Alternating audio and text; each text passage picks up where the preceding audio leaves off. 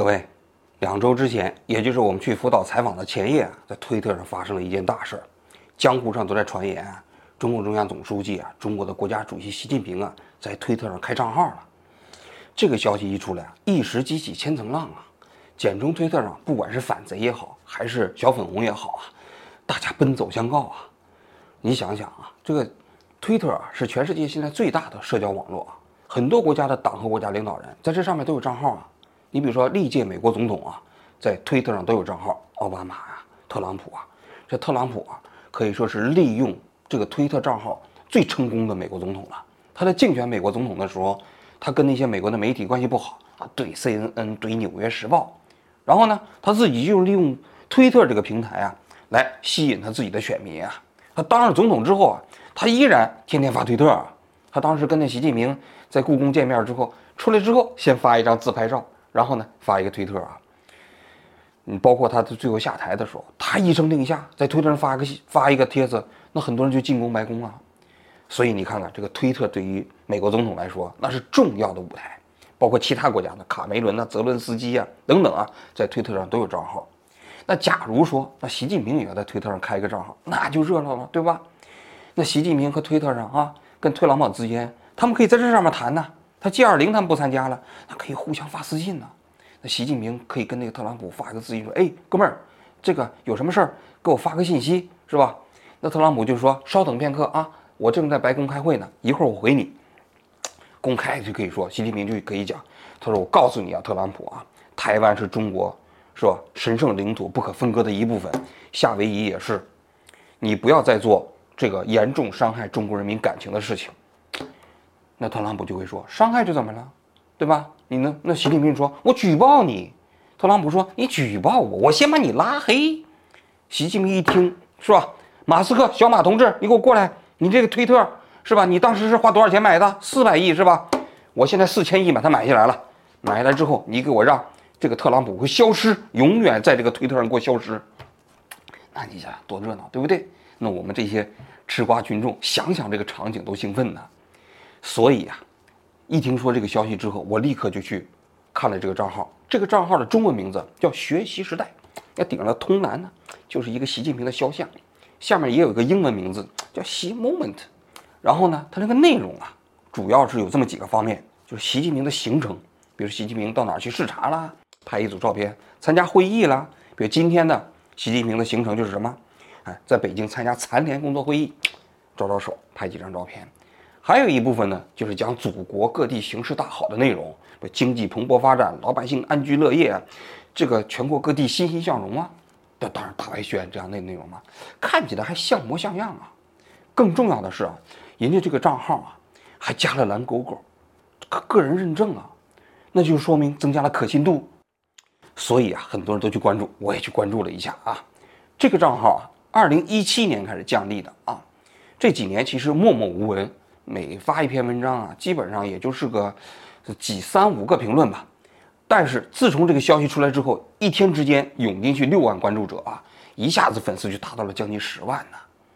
那紧接着就底下人就开始评论了，是吧？有的人说习大大好，也有人就说，哎呀，你赶紧下台吧，你怎么还没死啊？等等啊，这结果把这个账号的管理者也吓坏了。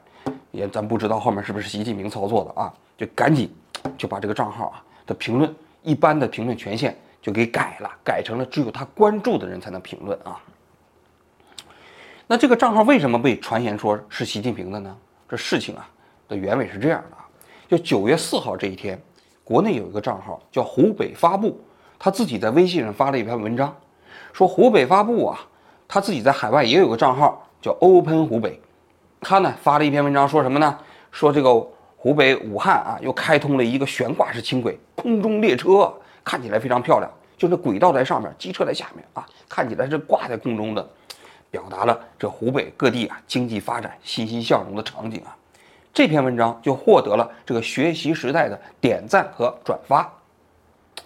他那个在这个文章里就讲到啊，说这个学习时代啊，是习近平总书记啊。在海外的正式官方账号，大家都知道啊，这湖北发布啊是湖北省政府的正式官方账号，大多数省这样的一个账号都是由这个省的宣传部主管的，所以它是一个官方非常强的账号。那他说这个学习时代是习近平的官方账号，那大家肯定是觉得可信度非常高啊。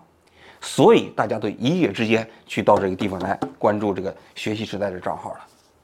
就在差不多的同时啊，大家还在传言习近平的女儿啊，叫习明泽，他在这个推特上也开了一个账号，这个账号叫 My Moment。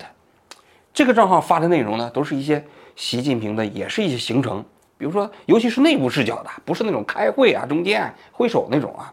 比如说，在一个考斯特的那个汽车里面，哎，那个镜头啊。啊，比如说他跟习近平之间的合影，那只不过啊，用一个东西把自己给遮住了。还有他跟胡锦涛的合影，那给人感觉好像这就是习近平女儿的这样的一个官方账号了吗。而且那个口气吧，一看什么丢掉幻想，什么准备斗争那种话啊，给人感觉他是跟习近平之间的关系非常密切，像是家人。一时间，这江湖上就传言习近平父女都在推特上开账号了。嗯。当时啊，我们因为马上就要去辅导采访了，所以呢就没来得及讲这件事情。但我觉得这件事啊，确实还是非常值得讲的啊。当时我记得，当有就有人在推特上问我，说这个王局啊，这习近平和他的女儿在这开账号是真的假的？我就回了一句，我说这叫智商鉴别器。所谓的伤，就是那个伤痕累累的伤啊。我的言下之意是什么意思呢？就是习近平和他的女儿啊都不可能。在推特上开账号，习近平的这个账号一看啊，就不是习近平自己的账号，也不甚至可以说不是习近平自己的官方账号。为什么呢？大家来听我分析一下。你仔细看一下那账号，那账号只是个蓝标，蓝标是什么人在搞啊？蓝标是那黄推在搞啊。在推特上，那现在所有的黄推全是蓝标啊。只要花一个月八美金，你就可以加一个蓝标吗？对不对？所以你想想，如果是习近平的官方账号，他会加蓝勾勾吗？不会的。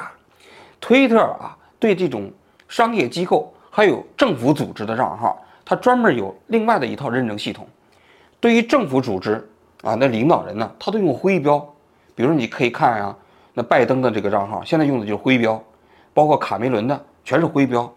推特对这些的认证的标准要比蓝标要高得多。蓝标基本上你只要花钱。一个月你交八美元就给你了，啊，根本没有所谓的身份审核。但是徽标的审核非常严格，你必须是那个政府组织，然后那些领导人你才能拿到徽标。对商业组织那叫金标，金标和徽标一个月要交一千美金呐。那对于普通人来说也不太愿意交这一千美金啊。但是你想，人习近平啊，国家主席呀，他如果在这开账号，他肯定也是徽标嘛。那蓝标。不太可能。再一个，你可以看一下，这习近平的学习时代的账号，他不仅仅在推特上有，他在 Facebook 上也有。Facebook 的那个账号比这个推特的账号历史更悠久啊，时间更长啊。但你可以看一下他留的那个联系邮箱，我看了之后我就笑了，是幺六三的邮箱。你想想，如果是习近平的官方账号，他会留一个幺六三的邮箱吗？是吧？他怎么也得留一个中南海点 QQ 的 com，对不对？那才想的高大上，你搞一个幺六三的那个那个账号，谁信呢？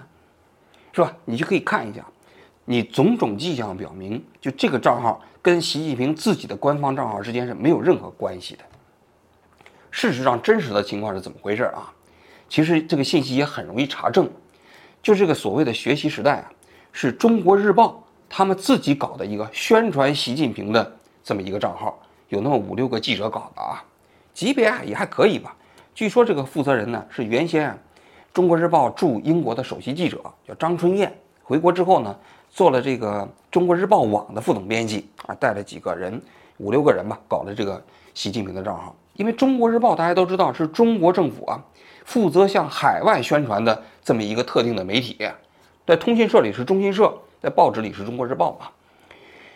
那么负责向海外宣传里头有一块内容就是。习近平的内容嘛，党和国家领导人的内容嘛，所以他们就会把习近平的一些行程啊、语录啊，包括他的思想啊，哎，种种翻译成英文，想在海外推广，啊，得过中国新闻奖啊。说起来惭愧，我在境内啊，做了将近二十年的记者啊，我没得过一次中国新闻奖。但是你看人家，这学习时代就是这么一个账号，我看写的非常普通，得了这个中国新闻奖。实际上得这个中国新闻奖，在国内也有讲究啊。时政新闻特别容易得中国新闻奖。你像我们中央电视台，你那个时政报道，比如说习近平到哪去考察了，你到年底跑评中国新闻奖的时候，谁敢轻易不给这种新闻得中国新闻奖啊？对不对？那你是在否定领袖啊。但是我们做这种负面报道的，做这种新闻调查的，实际上也非常不容易得啊。所以这个账号只是中国日报自己宣传习近平账号的这么一个内容。至于习近平的女儿那个账号就更可笑了，一看就是营销号，我一看还把我拉黑了，是吧？我从来没关注过这个账号啊。这种账号就是利用那种所谓的擦边信息，在网上搜一些图，盗一些图放上去啊，其实就是希望引起大家的关注，把自己的号做起来之后呢，然后呢，其实就是搞营销嘛。我给大家讲一个故事哈，我们中央电视台啊，这个做主持人的啊，有很多人都有点背景。因为有背景的主持人呢，这领导就不好管，也不好惹他嘛。所以有些主持人呢，实际上没什么背景，他是装作很有背景。我们当时中央电视台二套有个女主持人呢，她呢，同事都在传言啊说她是中央某一个领导的，还挺高的领导，我就不说名字了啊，说她是他的儿媳妇儿，但是她自己呢从来没否认。然后呢，她遇到别人说的时候，她含笑。啊，也不既不否认，也也不也不这个肯定。那有一次啊，传过去之后呢，这台长就比较紧张，对不对？那你党和国家领导人的女儿媳妇在台里头工作的话，那总得去关心一下、关照一下嘛，对吧？他有一天呢，台长啊就把这个女主持人叫到办公室了，就问他，说：“您公公最近身体怎么样啊？” 这个女的就说：“哎，挺好，挺好。”然后呢，那台长也不敢。直接问呢，就说：“那你回去给给您公公带个好啊啊！”那女主人说：“好的，我一定给您带到。”谈话就结束了。结果这个女主人呢，实际上她的主持水平很低，但谁也不敢动。事隔多年，大家都知道啊，其实她就是个假的，她公公就是一个农民，是吧？但是她利用这种传言获得了很大的这种利益，道理就是如此嘛。所谓习近平女儿那个推特账号，你只要去看一下。是吧？你就知道，就是这种彻头彻尾的假账号，他们根本不了解中国政治生态的运作啊。那接下来我要讲一下，就为什么习近平和他的女儿都不太可能在推特上发账号。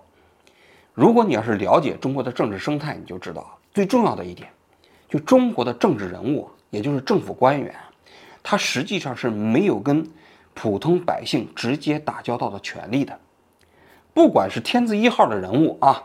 还是中共的这些官员，你你在国内的社交网站，且不说国外的啊，翻墙出来的啊，你去看国内的推，国内的微博，中中共的官员啊，以自己的个人身份去注册微博的，微乎其微，非常之少。为什么？最核心的问题就是在我说的，中共的官员，他其实是没有独自跟公众打交道的权利。还大家还记不记得北京市委书记蔡奇，当年那也是一个网络写手啊，有自己的微博啊，微博还挺还挺活跃的啊。那当时他非常级别非常低嘛，到了一定级别之后，他很快他就不发微博了，微博就删掉了。包括现在的中宣部的部长啊，那叫李书磊，那李书磊不但有微博啊，在财新上还有自己的专栏呢，还时不时写文章呢。但是后来一到级一定级别之后，立刻这些专栏就都不见了，推特也不见了，为什么？因为他级别越高啊，实际上跟公众打交道就越危险。当他级别低的时候啊，可能或许还有一点点自由，但是他到了一定级别之后，他要跟公众打交道就变成了一件十分危险的事情。因为你想想你自己的这个身份啊，你在网上发微博，你到底是代表你自己，还是代表你所在的身份呢？实际上是分不清的。我当年在中央电视台的时候，我的当时的官方身份是中央电视台的央视评论员认证嘛，就是如此吧。后来我在这个微博上不出了几次事儿吗？我们的领导就把我叫去了，他说：“志安呐，你不要认为你在微博上你是你自己的身份，不可能，因为你认证的身份叫央视评论员，大家一定会认为你说的话就是央代表了央视。”所以就让我把这个身份取掉啊，搞掉啊，就改成一个叫资深媒体人，搞成资深媒体人也不行啊。事实上，我当时在央视评论员的这个这个认证下，还就真出过事儿啊！而且我当年啊，就因为这次出事儿，最后导致我直接央视评论员干不成了。就是我当年在微博上发了一个帖子嘛，那好像是美国当时总统到亚太访问啊，跟日本谈什么事情我忘了。结果呢，就有一个凤凰凤凰网的记者来采访我，采访我之后呢，电话我就随便说了几句，随便说了几句之后呢。他就是在发的那个报道中间，说是央视评论员王志安认为，美国当时到亚太起到了非常重重要的作用。外交部一个电话就打到中央电视台了，说你们央视的评论员怎么能这样呢？对吧？谁授权他这么说的？结果我们领导说，那你看又捅娄子了吧？这评论员不能干了，先先先休息，我就度假式休息了一年呢。你想想，所以其实啊，中共的任何官员，他的个人身份和组织身份啊。他都没有办法分离，他不存在个人身份，他只要在公共舆论平台上，他只要发言，大家会就默认这就是他代表的官方身份。这两者之间，在中共的官员上是没有办法剥离的。也正因为如此，他实际上是没有人敢独自面对公众进行沟通和交流的。这第一点。第二点，的确也有少数中国政府的官员啊，在网上也有平台，有的是特许的。有的当年是因为微博刚刚兴起的时候啊，管得不严。你比如说云南省有一个宣传部的副部长叫武浩，这个人呢也挺传奇的，北大中文系的，上学期间就天天给西藏自治区的领导人写信呢，然后给党和国家领导人写信，坚决要求到西藏工作。估计他当时想效仿李克强啊，这个胡锦涛啊，对吧？也想走团派的路嘛。后来毕业之后，他就到西藏那个地方去了啊。干了几年之后，就调到了云南省啊，这个新华社，干了一些年之后呢，啊，三十八岁的时候就当上了云南省的宣传部的副部长，可以说是政坛的一颗冉冉升起的明星啊。他刚当上这个云南省委宣传部副部长的时候，他就开了推开了微博啊，然后呢，他很快就成了一个网红。当年云南省啊躲猫猫事件，他组织中国的网红啊到云南省的监狱去考察。然后呢，他后来评为中国十大什么网络影响人物啊？虽然说他在网上有争议，但他毕竟是全国省级宣传部门中间唯一的一个这个宣传部的副部长开微博的，而且确确实实赢得了很多微博这个粉丝的关注也好啊，赞同也好啊。但武浩啊，他后来成为一个网红之后，对他的自己的仕途没有起到任何帮助。他三十八岁。当上了一个副厅级干部啊，后来就在这个副厅级的这个岗位上一直干了十几年，前不久给抓起来了，也再也没有升上去。也就是说，在中国啊，作为一个政府官员，你获得民意的支持和好感，对你的仕途啊是没有好处的。这一点你一定要记住啊，因为中共不是一个以民意基础啊来组建的政党，对他的官员来说，他是对上负责，而不是对下负责。你能不能升迁，是要看领导对你是不是满意，组织对你是不是信任，老百姓对你是不是支持，一点都不重要，甚至有可能起到反作用。如果领导看你不顺眼，然后老百姓看你很顺眼，那你危险了。所以啊，你就知道中共官员，他如果要是跟普通百姓打交道，获得广泛的民意支持，对他来说是坏事。那你想想，这些官员会？去在网上去搞个人账户吗？不会，对吧？他傻子才会这么做呢，对吧？第三点，就中共的老百姓啊，如果要是跟普通百姓、网民啊直接打交道，也非常危险。为什么呢？因为老百姓现在实际上对政府啊，他怨言很大嘛，他平时又找不到一个渠道去反映，你去上网，有可能把你抓起来，给你送回去挖沙子，对不对？看着你。但是如果要是你官员直接在网上开微博、开推特，那大家不都拥到你这里头啊？那说什么话都有，是吧？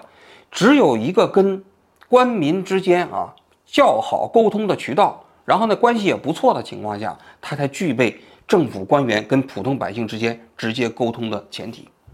这有两个条件，两种情况。一种情况就是你信息完全控制，然后呢你搞这种所谓的这种宣传，你有可能老百姓真心欢迎你。你比如说北朝鲜啊。那老百姓一见到金家这金正恩，哇，一流眼泪下跪是吧？